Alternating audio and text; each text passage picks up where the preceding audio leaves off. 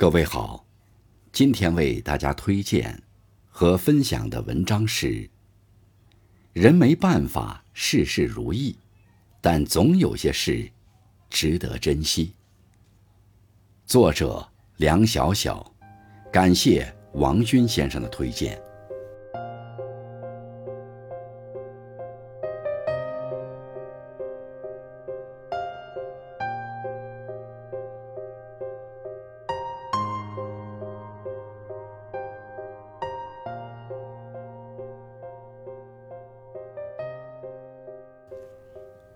上个周末，妈妈去了趟舅舅家，回来之后一直跟我念叨个不停。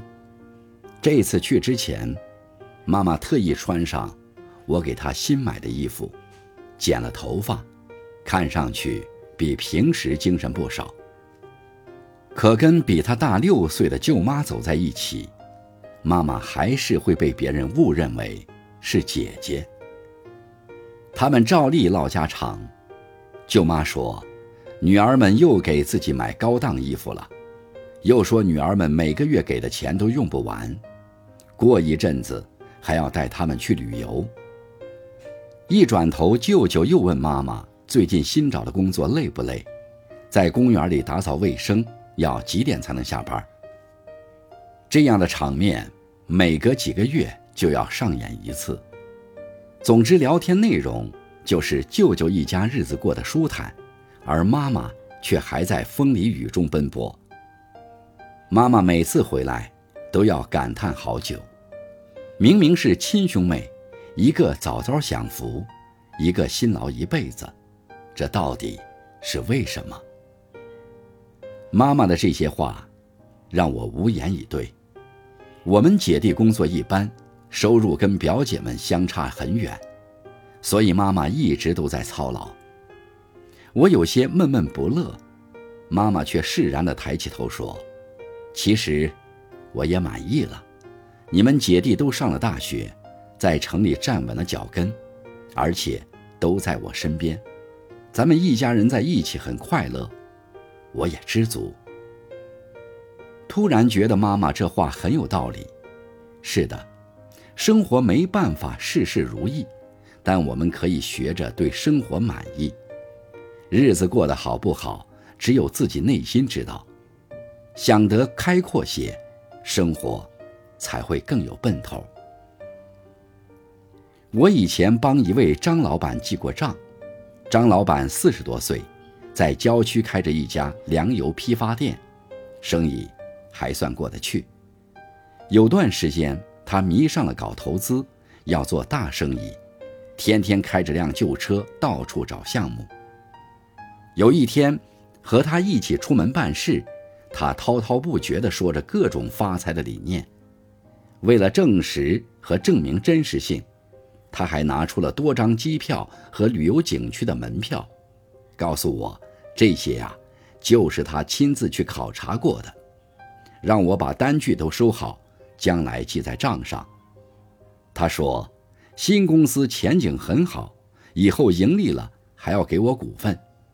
虽然我并不看好，但也不好打击他的积极性，只好一路应和着。公司注册好之后，业务上却一直没有什么动静。又过了半年多，他突然要我帮忙注销公司。我觉得很奇怪，他这才告诉我实情。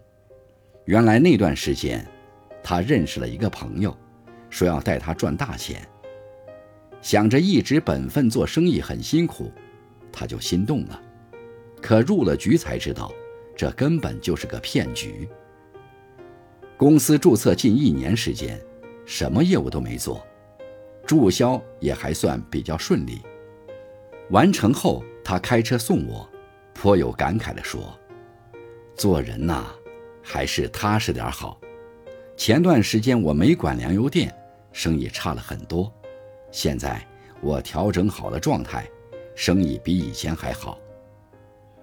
其实人就是这样的，平平顺顺的时候，觉得自己好像没啥成绩，可一旦摔了跤、吃了亏，才会发现，现在拥有的看似微不足道的东西，其实也非常宝贵。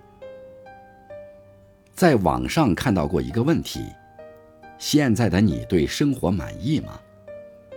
有人回答说，满意其实是一瞬间的事儿，是一种感觉和状态，并不是想象中能够一直持续的东西。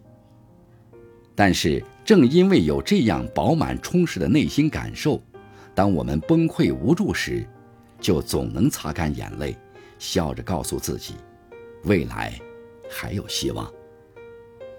那些努力奔跑的人，都对生活有最好的期待。这种期待不能靠别人给，而是需要自己在日复一日的小确幸里，建立起对生活的信任。认可当下的生活，内心就踏实了。有了踏实感，内心就有。饱满丰盈的力量。习以为常的生活，未必不值得珍惜；尚未展露曙光的前方，未必不值得努力。放眼望去，你就会发现，其实周围的人都跟你一样，都是在平常的日子里努力抬头寻找天上的那颗星，而那颗星的光芒。早已反射在了每一个人身上。